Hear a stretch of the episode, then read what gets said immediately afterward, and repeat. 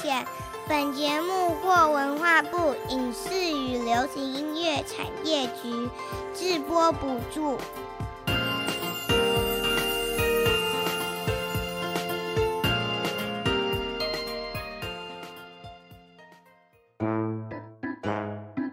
这是哪里呀？这是在说什么呢？哇，我觉得好特别，好有趣哦！让我们带着好奇心遨游世界，跟着凯西一起去冒险。Let's go！还是要冒险。凯西制作主持。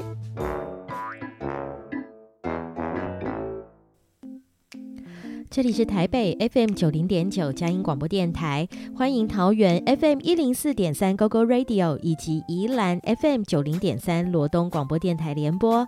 亲爱的大朋友、小朋友以及听众朋友们，大家好，欢迎来到还是要冒险节目，我是主持人凯西，很开心能与听众朋友们一起带着好奇心认识世界。还是要冒险节目，在每个礼拜一下午四点零五分，于台北 FM 九零点九和桃园 FM 一零四点三播出；每个礼拜六早上九点零五分，于罗东 FM 九零点三播出。您也可以免费下载佳音乐联播网的 APP，用手机随时收听本节目。当然，各大 Podcast 平台搜寻还是要冒险节目名称，也能随选随听哦。在今天的节目，要带大家去一趟意大利。意大利拥有悠久的历史，它保留了许多珍贵的文化。在今天，我们要带大家一起来认识有许多美丽的艺术。建筑、音乐、美食、美景的意大利，也让我们一起来聊聊文化对国家的重要性。现在就让我们一起出发，前往意大利吧！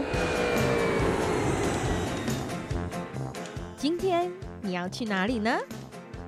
跟着我一起飞吧！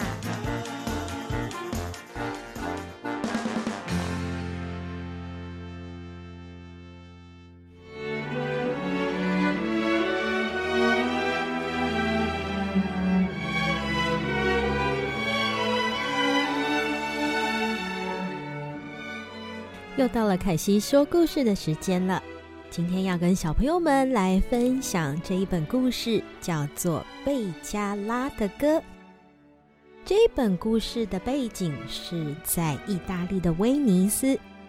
威尼斯可是一个音乐之都哦，不论是协奏曲、清唱剧或是咏叹调，随处都能够听见。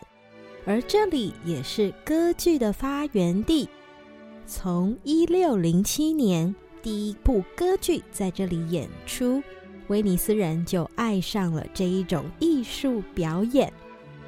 威尼斯可说随处都能够听见音乐的地方哦。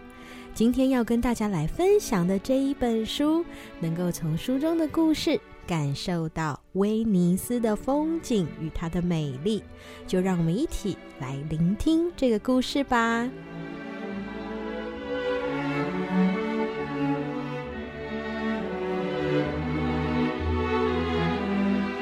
威尼斯这里有圣马可广场，有大运河，还有圣马可大教堂。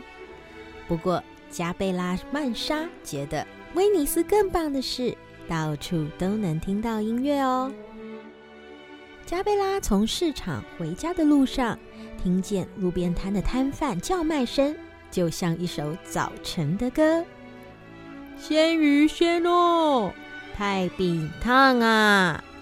奶油香又甜哦。他听见系在运河旁的小船撞击岸边的声音，乒哩乓乓，乒哩乓乓。他在铺石板的巷子和高高的房子之间，听见各种回声交织成的和谐旋律。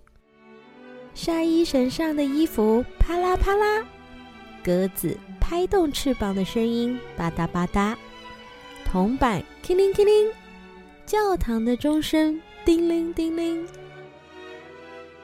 忽然，加贝拉听到远处妈妈传来甜蜜清脆的呼唤：“加贝拉，我的小宝贝，加贝拉回家喽！”妈妈的呼唤加入城市里的声音，所有的声音在加贝拉的心里融合在一起，变成了一首歌。加贝拉顺口哼起了这首歌，蹦蹦跳跳，穿过街道，往回家的方向去。加贝拉经过帕里尼面包店，进去买早餐吃的面包。他对面包师傅说：“帕里尼先生。”请给我一条西西里水果卷。他继续哼着他的歌。帕里尼问：“你在唱什么啊？”“只是随口哼一哼啦。”他唱得更大声，好让帕里尼听清楚。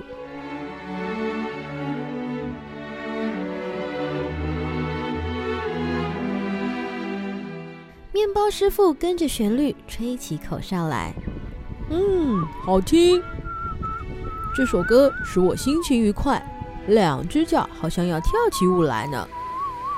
加贝拉同意的说：“我也很喜欢呢。”他付钱给帕里尼，拿了他的西西里水果卷，哼着歌，蹦蹦跳跳出了面包店。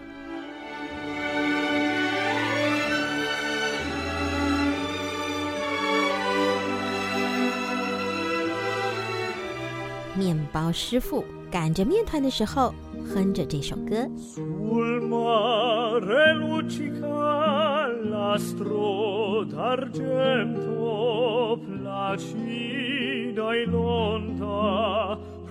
他包馅的时候也吹口哨吹这首歌。他招呼桑寡妇的时候，口哨声也没有停。唉，桑寡妇叹了一口气。好悲伤的歌哦，真让我想到以前年轻时候快乐的日子。真的吗？帕里尼回答。我倒觉得这首歌让我更年轻快乐呢。桑寡妇揉揉鼻子。同一首歌，不同的人听起来有不同的感受。如果这首歌让你快乐，你就继续吹吧，帕里尼先生。你继续吹吧。桑寡妇拎起篮子，带着四条面包和加贝拉的歌走出面包店。桑寡妇坐在贡多拉船，开始哼起这首歌。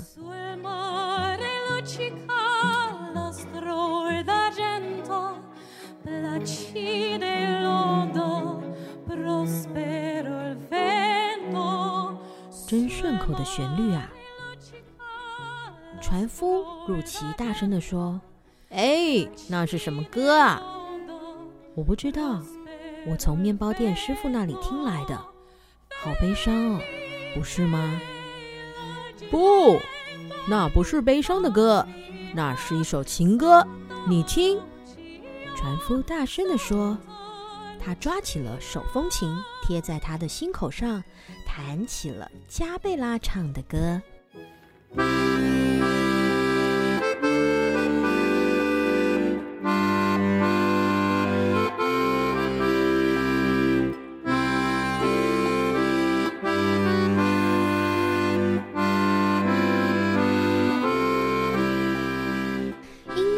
着微风飘散传送，运河上其他的船夫听见了，也拿起自己的手风琴跟着弹奏。这个旋律在大街小巷弯来绕去的，家庭主妇听到了也跟着哼起来，码头工人听到了也跟着吹口哨，小学生也大声地唱着。加贝拉的歌飞扬在威尼斯的每一个角落。不过，有一个人没有听见，那就是才华洋溢的作曲家贾斯贝戴尔皮耶楚，因为他一直坐在钢琴前面盯着黑白相间的琴键。再过几个星期，这位作曲家就要在圣马可广场演出新作品了。可是他辛苦了好几个月，却连简单的旋律也写不出来。他在作曲生涯里，贾斯贝·戴尔·皮耶斯第一次感觉音乐远离他了。贾斯贝很沮丧，从钢琴前面站起来，走到窗边。他推开了窗户，哇，太神奇了！音乐回来了，音乐从楼下飘到他的面前，是他所听过最甜美的旋律了。作曲家探出身子往下一看，就在他这栋房子的门前，加贝拉的妈妈正在说：“再唱一次，我的小宝贝，我要牢牢记住这首歌。”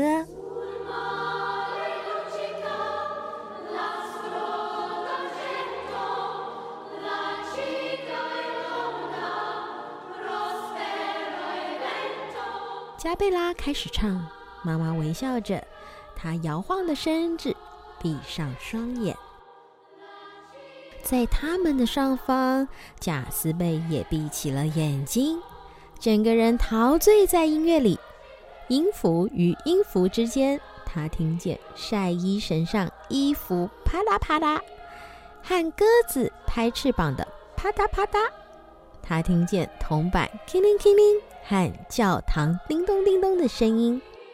最特别的是，他听见甜蜜清脆的呼唤：“我的小宝贝，我的小宝贝。”有了！贾斯贝大叫，他抓住漂浮在空中的歌声，冲到钢琴面前，激动地在乐谱上潦潦草草地写个不停。他立刻弹奏，写下了曲子。太美了，他赞叹地说。不过还没有完成，这样还不够。作曲家白天工作，晚上也工作。他加上开始的第一乐章，一段诙谐曲和声势壮大的最后乐章。他把加贝拉的歌变成了交响曲。几个星期以后。威尼斯各地爱好音乐的人挤满了圣马可广场，来聆听戴尔·皮耶楚的新作品。鲁奇和其他的船夫也来了，桑寡妇和面包师傅帕里尼也来了，当然还有加贝拉，就坐在妈妈身边哦。作曲家一扬起指挥棒，观众顿时安静下来。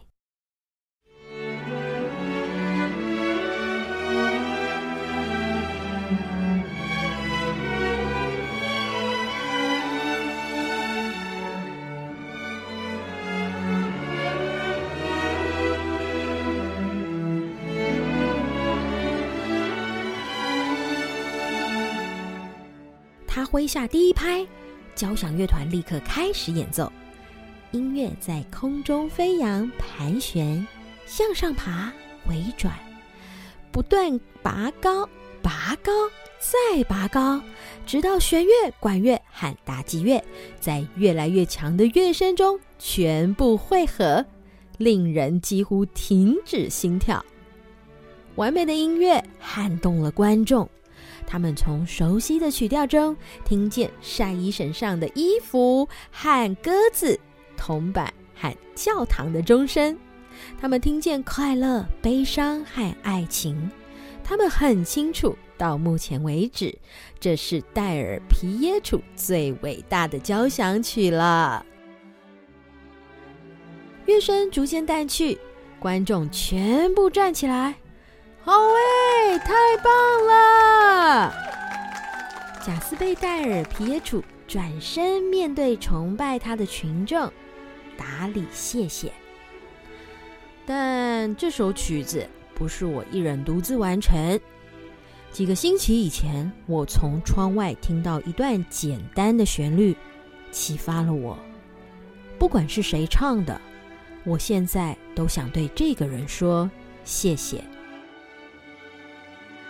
观众群里，船夫们转看鲁奇，鲁奇转身看桑寡妇，桑寡妇转身看面包师傅帕里尼，面包师傅转身看加贝拉。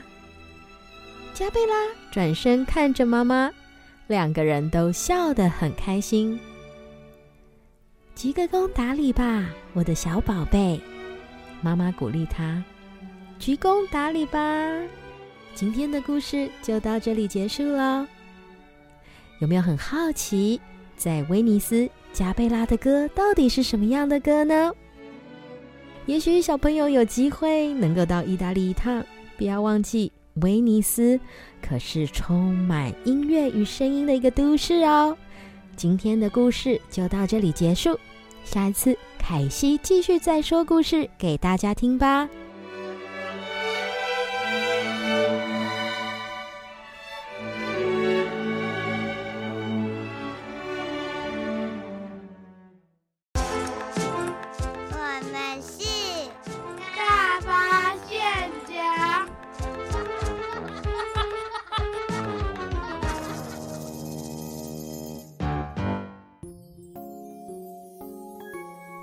天大发现家，我们邀请到满满意意来到节目跟大家分享。我们请满满意意跟大家打声招呼。大家好，我是满满。大家好，我是意意。今天我们要介绍哪一个国家呢？意大利。你们有去过意大利吗？没有。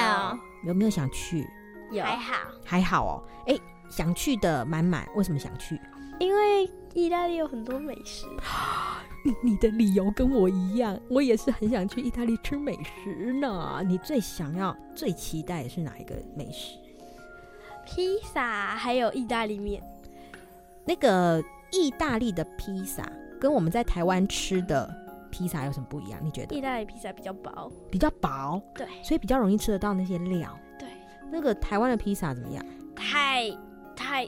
胖了，太厚，对，而且把口水都吸干了，就觉得很渴。对对，然后你喝水，你又觉得太饱，就是 你喝水，你会觉得有怪味。就你你喝水，你喝一大口水，然后你再吃一口披萨，你就感觉那个披萨变味了。哎、欸，你们懂吃哎、欸。真的，台湾的披萨就很厚，所以你大概吃一片就饱了，就饱了。可是意大利的披萨就这样薄薄，然后又脆脆，吃很多。对，它的边边又一点点脆脆，而你可以吃很多。哎、欸、哎、欸，你也是说到重点，这样也可以吃比较多种口味。那意义，你觉得还好？你觉得意大利你觉得还好？你们在预备的过程当中，有没有什么是你们印象最深刻的？印象最深刻艺术吧。意大利的艺术怎么说呢？意大利的艺术家有很多，嗯，譬如你要不要举例？米开朗基罗或达文西啊、哦，这些人都很有名哎。对，他们做了哪一些事？呃，达文西画了很多画像，然后也很有名。嗯、然后米开朗基罗他也会画画，然后也会雕刻。哦，那意义呢？你呃，就是。啊，都被讲走了，是这样吗？哦，对，就是那个叫什么，那个就是发明家哦，发明家。对，意大利有很多的发明家。呃，我只认识一个，谁？达文西。哦，达文西。哎，达文西有很多身份哎。对，对，他是音乐家，然后又是那个机械、那个机械的那个，然后呢还是发明家，然后又是画家，然后还是还是解剖。呃，就是医生。你们有思考过为什么那个时候意大利会出现这么多厉害的人物吗？呃，因为需要，是因为需要。你觉得是因为需要？就是、就是因为他自己，他自己想要去学习那个东西，然后去学习之后，他就变得很厉害。然后呢，等到需要的时候，就会有人请他去帮忙。哦，他就可能每天都在想一些事情。对，那他也蛮有空的，就去发明一些东西，然后又还很有空画画。哎、欸，他时间也是很厉害，掌控的很好。对，啊、对，而且他他都是先画设计图，然后就再把那个东西一步一步做出来。哎、欸，所以他也是很有逻辑，然后会去安排，不然这样子乱画好像也不行哦。所以你们刚刚其实就讲到了几个在意大利非常重要的一些人。然后还有他们做了哪些事情？其实意大利有留下很多很厉害的东西，像譬如说很厉害的建筑物，还有你们你们知道意大利有什么很厉害的建筑？比萨斜塔。哎，比萨斜塔这个它是长什么样子？斜斜斜的，所以他这个这个房子也是很厉害，就斜了这么多年都没倒下来。就他是故意做成的哦，所以就尽量维持它那个斜度就对，对。然后然后它可能它可能就是就是一直斜上去，然后可能下面有一些支撑的。哦，所以每个人去那边都要拍一张照就对了，怎么拍？呃，就这样扶着他，啊，拿着他，对，可能可能假装嘛，就假装这样子，然后这样。因为你们就说你们没有去过意大利，你们就是很好奇什么事情？罗马，哎，罗马怎么了？跟意大利有什么关系？很奇怪啊！哦，你你觉得很奇怪的地方是什么？就罗马跟意大利根本不会在一起啊。哦，为什么在一起？这是这个满满他提出，有没有一个地方叫罗马？嗯条条大路通罗马，有听过这一句话吗？有。哎、欸，你知道为什么吗？你们知道以前有一个很大的帝国叫做什么？罗马帝国。哎、欸，罗马帝国它很大的原因是什么？很多地方都是它的领土。对，所以其实一直到意大利这边都还是有它的领土。那在当时，他们就留下了很多，不管是建筑物，像罗马竞技场。还有他们的很多很特殊的，不管是这个艺术的作品，都在当时留下来，一直到现在。其实意大利这个国家都把它维持得非常的好，所以很多的人都为了要看这一些古迹，他们就特别坐飞机咻飞到意大利来。意义，你想要来分享什么？就是我就是在准备的时候有。看到一个，就是它是，就是我还看看起来我还蛮想去，就是一个那个特雷维喷泉哦，它是一个许愿池吗？它就是一个对许愿池，对，它是一个许愿池，就是它前面有一个看起来像是一个宫殿吗？嗯，就是一个看就博物馆，就是看起来像。然后传说都说丢一次。丢一次，他可以再回罗马一次。哦，对，你是说丢一个硬币进去吗？对，他下次就一定还会再回来。然后我好像说他第二次好像是爱情吧。哦，你如果再去丢第二次，就会是许愿爱情。然后第三次，哦、第三次我好像忘记。诶，所以这个池子里面应该很多钱币。对，那还有什么呢？就是刚刚。刚刚有讲到那个达文西，他是他有就是这个就是应该有很多人都知道，他画过那个蒙娜丽莎。个很有钱很有钱的人，嗯，来找达文西画他的太太。哦，达文西画完之后，他他就一直放在他家，没有还给他。对，最后当他过世的时候，就在他的房子里找到哦，就是那个，就是有一个在意大利，还有一就是刚刚满满有讲到的米开朗基罗，他还有雕那个大卫像，他是雕刻家。对，我们先来听一首歌曲，等一下继续再跟满满意意来聊聊意大利。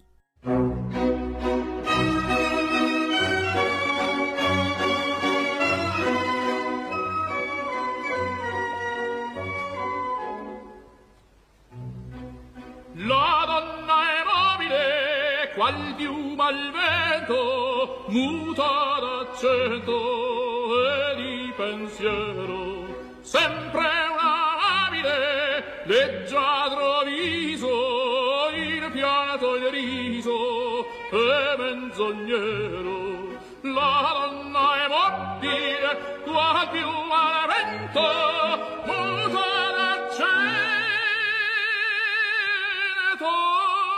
e di pensier. E di pensier e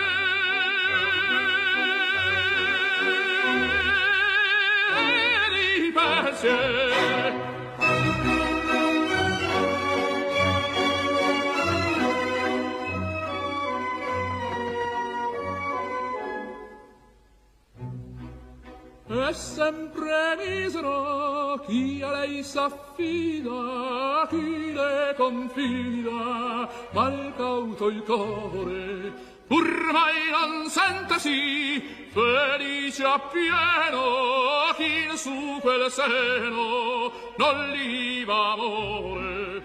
La donna è mobile, qua più malevento,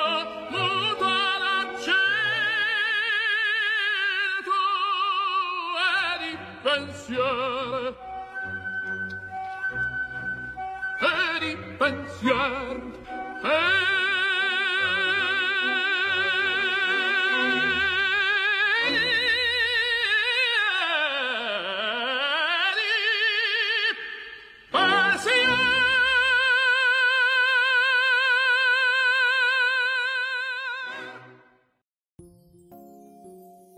天邀请满满意意来到节目，跟大家分享意大利。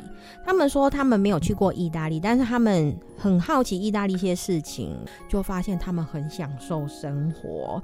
那今天我们在意大利这集，其实要跟小朋友们来讨论文化这件事情。我想问问满满意意，你们觉得文化是什么嘞？文化就是那里当地的可能一些故事哦，故事。然后这个意义，你觉得文化是什么？就是以，就是有以前，就是、嗯、就以前比较有名的一些传统的故事哦，就是以前留下来的一些东西。对，那你们在研究意大利的时候，你发现他们有哪些文化？他们的房子很特别，很特别。你他们的房子应该我们在台湾是看不到的。对，哦对，还有他们那个罗。古罗马竞技场，就是他们是一个像是操场一样围成一圈，嗯、然后里面是竞技场，嗯、所以跟那个跟在台湾，我不知道台湾有没有竞技场，嗯、但是台湾没有这一项，没有这种建筑。对，现在这个建筑物留下来，让我们能够去认识罗马的这些文化，然后还有它有很多这个建筑物的柱子，是不是都有不同的？对，形状、形式，这个其实都代表他们不同不同时候的一些建筑特色。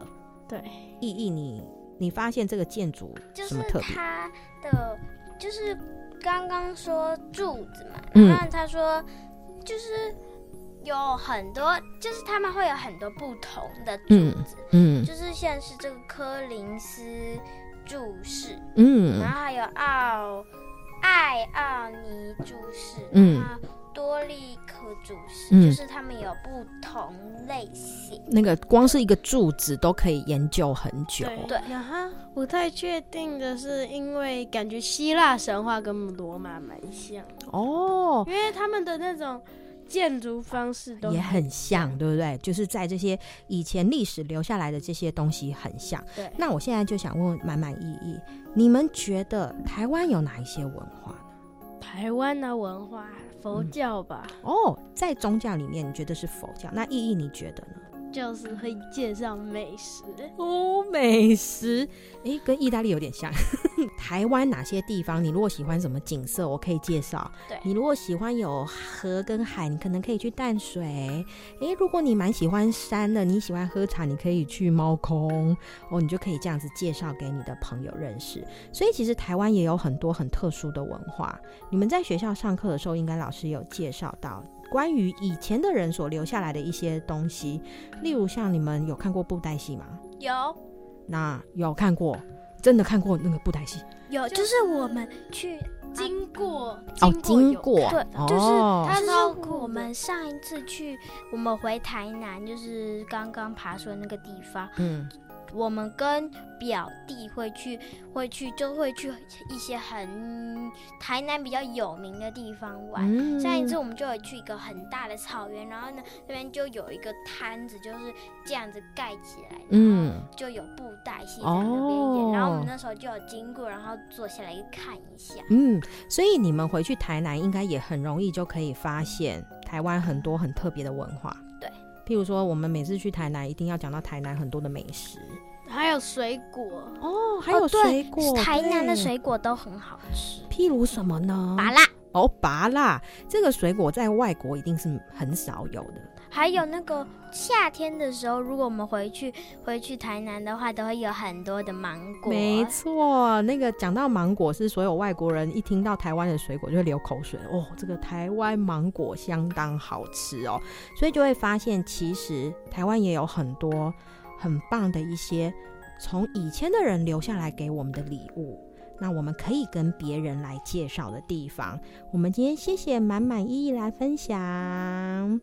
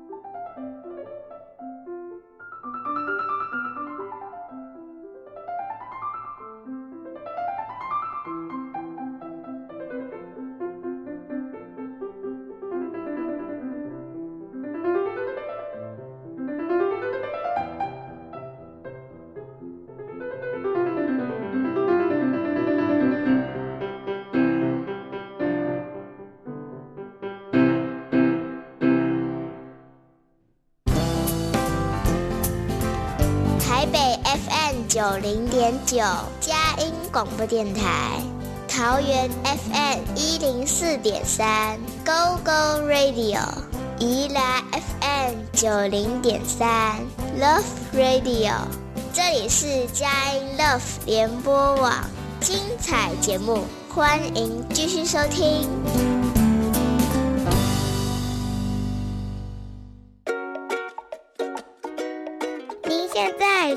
收听的是《还是要冒险》。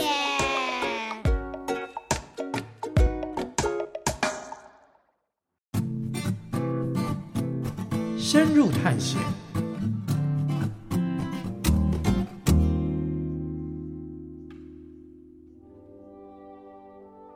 今天我们深入探险，为大家邀请到。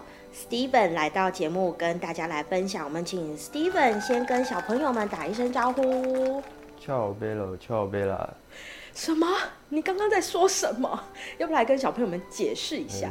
嗨，小嗨，帅哥，嗨，美女。哦，oh, 今天我们要到的国家是意大利，所以刚刚 Steven 他就是用意大利语来跟大家打招呼，嗯、是吗？对。哦，oh, 所以 ciao 其实有点像 hi 的意思，对他们比较亲切的打招呼方式。哦，oh, 比较亲切的打招呼方式。嗯、对，今天我们邀请 Steven，因为他有很长一段时间都待在意大利。我想问问 Steven，你为什么会去意大利呢？嗯，出于工作的原因，所以去意大利学习相关的。相关的一些知识，对相关一些能力，请问你原本是从事什么工作？非常特别。呃，从事提琴制作的。提琴制作，小朋友们一定想说，提琴制作是什么呢？小提琴、大提琴这一类的古典乐器。哦对，其实这些古典乐器它都是手工制作出来的，嗯、所以其实 Steven 他原本就是从事提琴的制作。那我们一般都知道，哎，这个提琴非常有名的，其实就是在意大利，所以他有机会到意大利去学习提琴的制作。你在意大利待了多久啊？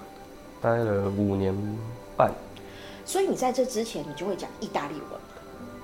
大概会讲一点，在台湾有先学一点才过去的。哦，所以其实，在那一边学习提琴制作的这个环境，我觉得可能会跟在台湾小朋友学习的状况好像不太一样。嗯，对，主要是教的方式也不同。一有什么差异性？就最大跟你在台湾学习的这个最大差异性？嗯，最大就是我们比较常会有那个实作的课程。嗯，对。有时候还可以另外加课，对，哦、然后，所以比较多其实就是实际的运用，对对，实际操作。在台湾的话，其实很多就是坐在那里听老师讲，偏理论，对啊。哦，但是那边老师就说，哦，我们也要讲很多，来，我们一起做。哎对，这个其实我觉得小朋友应该也会蛮喜欢的哦。对啊。你在那一边居住，你是住在哪个城市？我是住在米兰的下方，有个叫。Cremona 的小小镇哦，对啊。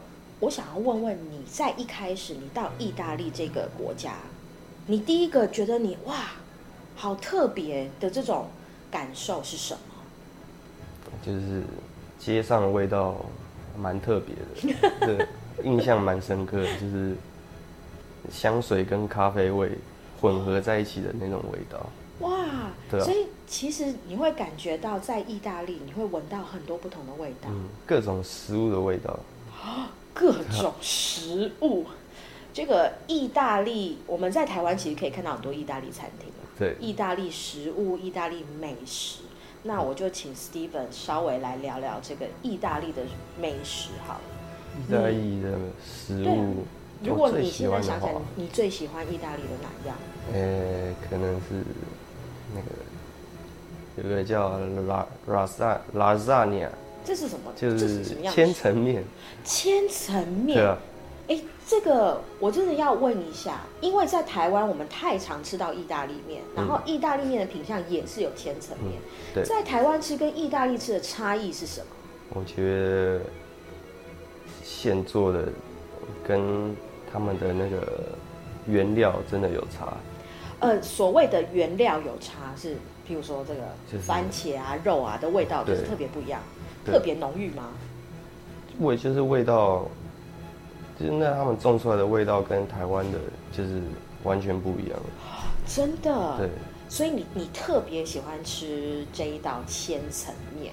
对。你在那边有没有吃到什么很特别的东西是台湾蛮少吃到？还有一种是淡菜。哦，淡菜对，像淡菜，台湾也有，但是就是在马祖的那个淡菜的，很大颗。对，台湾台湾的就是很大颗，嗯，但是就是那个肉是很多，但是它没有没有那个鲜甜的味道，嗯。但是意大利的就是大小刚刚好，但是味道很很很浓郁哦，很鲜甜的味道。所以你印象最深刻的是这个蛋菜，嗯、他们的农业也是。光番茄就也是好几十种品种了，哇，对吧？好难想象哦，各种形状的番茄都有，对啊。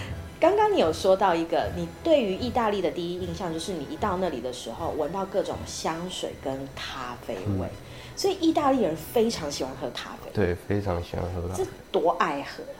可能上班前一定要喝一杯吧，喝一两杯，他们就会走进他们的。他们那边都是有那一间一间那个 bar，嗯，他们那个就是他们的类似便利商店了。哦，对，因为他们没有像我们这样有便利商店，嗯，然后他们就是进去里面会有一个很长的吧台，你可以就站在那边点一杯咖啡，他会很快的煮煮给你，然后你就喝完付完钱就可以走了，哇，对吧？你也不用坐在那边，对。所以其实对他们来说，这就是生活的日常。嗯对可能喝咖啡聊天，对，可能都比喝水还要长。对，他们几乎就是把咖啡当水喝了。嗯，像我们学校也有咖啡的贩卖机，然后只要一下课就是大家都在排队。到底是多爱喝？这很每个人都要喝，人手一杯。哎、欸，你有记录过你住在意大利一天要喝几杯咖啡吗？大概就早中晚各一杯吧。哦，这是正常。这已经算正常了。哦。意大利人会喝更多。哇。哎、欸，这个这个在台湾蛮难想象的。嗯。这个完全不一样的生活，我们比较多是喝茶，但是在意大利，他们真的就很喜欢喝咖啡。嗯、那你在意大利这么久的时间，有没有什么事情是你觉得你还是很不习惯？不习惯啊。呃、欸，就是可能他们讲话很爱比一些奇怪的手势吧。对。你是说像我们电影看到，就是他们一边讲话的时候手都要一直舞动？对啊，手都要一直舞动，而且意大利人真的是一个不讲话他会受不了的民族。哎、欸，怎么说？就譬如说坐计程车，嗯，那个司机就一定要跟你聊天，你不跟他讲话，他就。他就感觉全身不对劲，这样，就是很很想跟你讲话，可是他又语言又不同。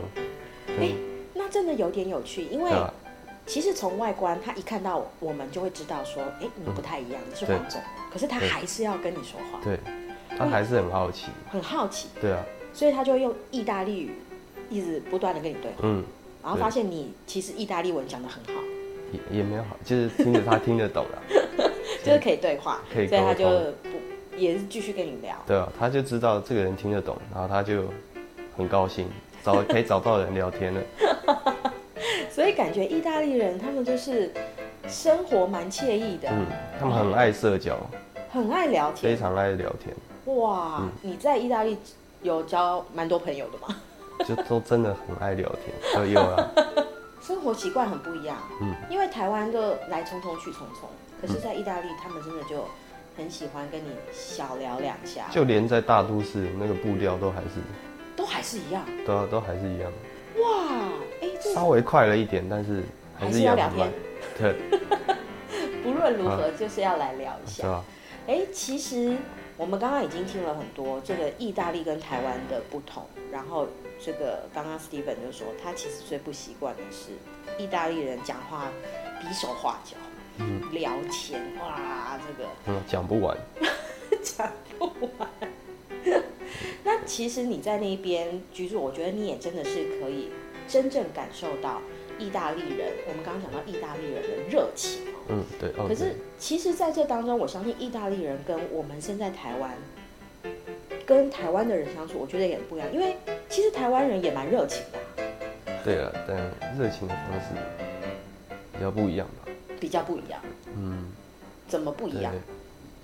他们会很愿意花时间跟你聊天，对啊，哦，嗯，所以你会觉得说，在台湾有的时候可能别人只是跟你打哈哈，对啊，但是这个有目的性的，哎，在意大利的话，他可能真的就是，对啊，他就是真的只是想跟你聊天而已，哦，对啊。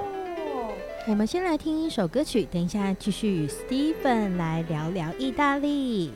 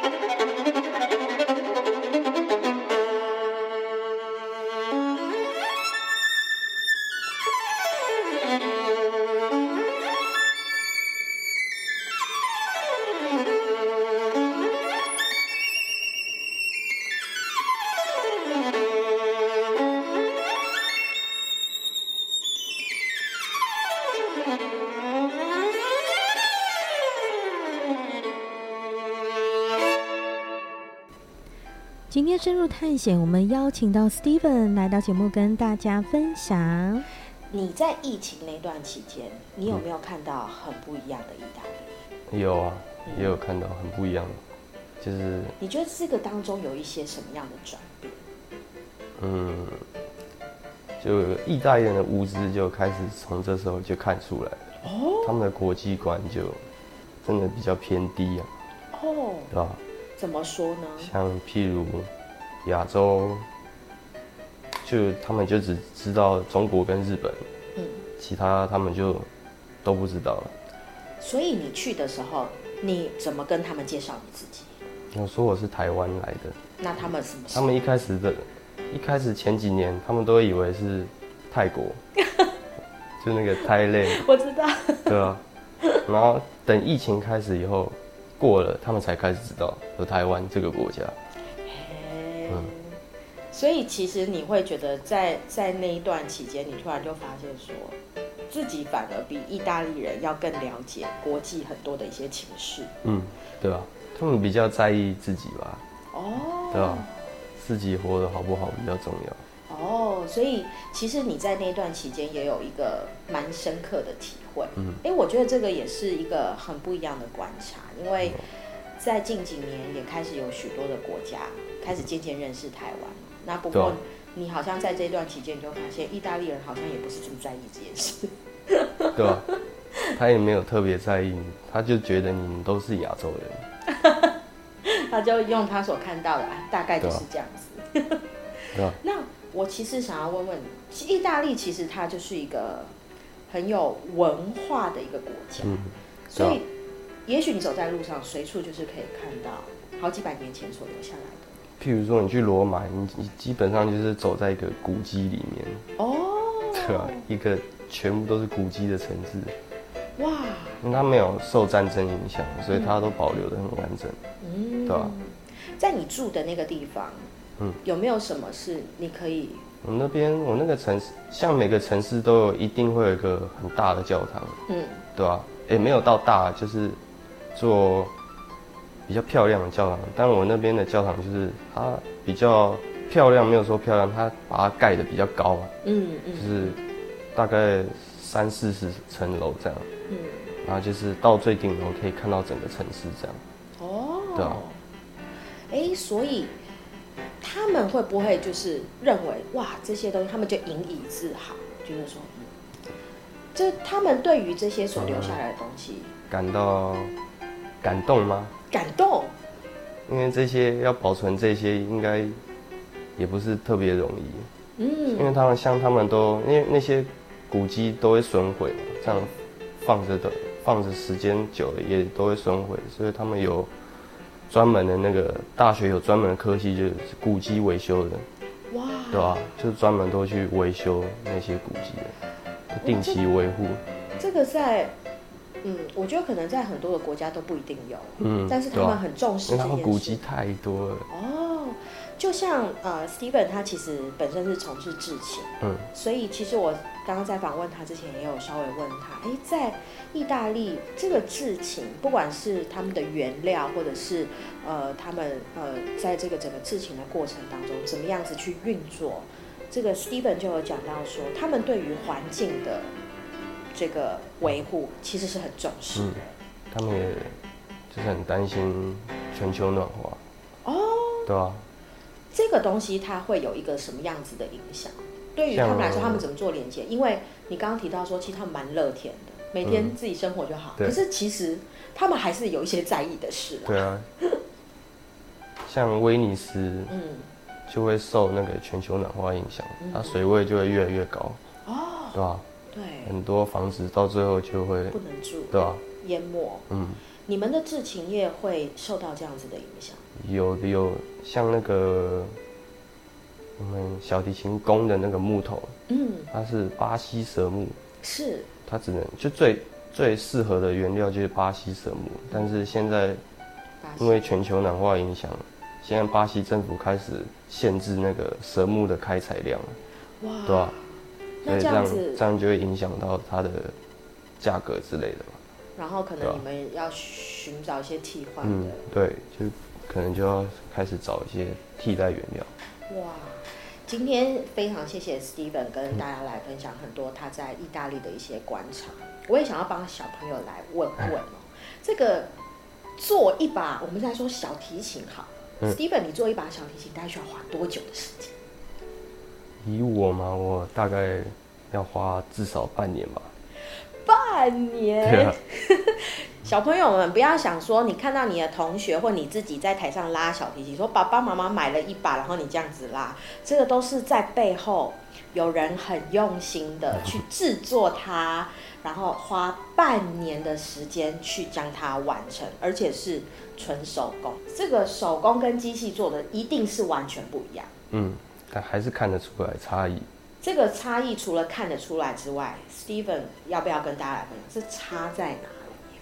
差在，毕竟机器做细细部的地方，它还是没有办法像手做出来的那么精、那么细致，嗯、对吧？所以其实在这个当中的差异，每一把琴的声音其实都是不一样的。对，每一把琴的声音绝对是不一样的。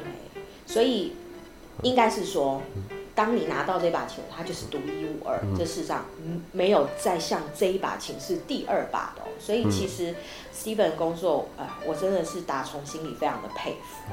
就是呃，很多我们可能会看到的是演奏家在台上华丽的呈现，但事实上能够使用这些乐器背后是有很多人的努力，才能够让这些美丽的艺术跟音乐能够传承下去。就像意大利人。其实他们也是非常重视这些文化的维护，还有他们的这些传承跟传递。我们今天非常谢谢 Steven。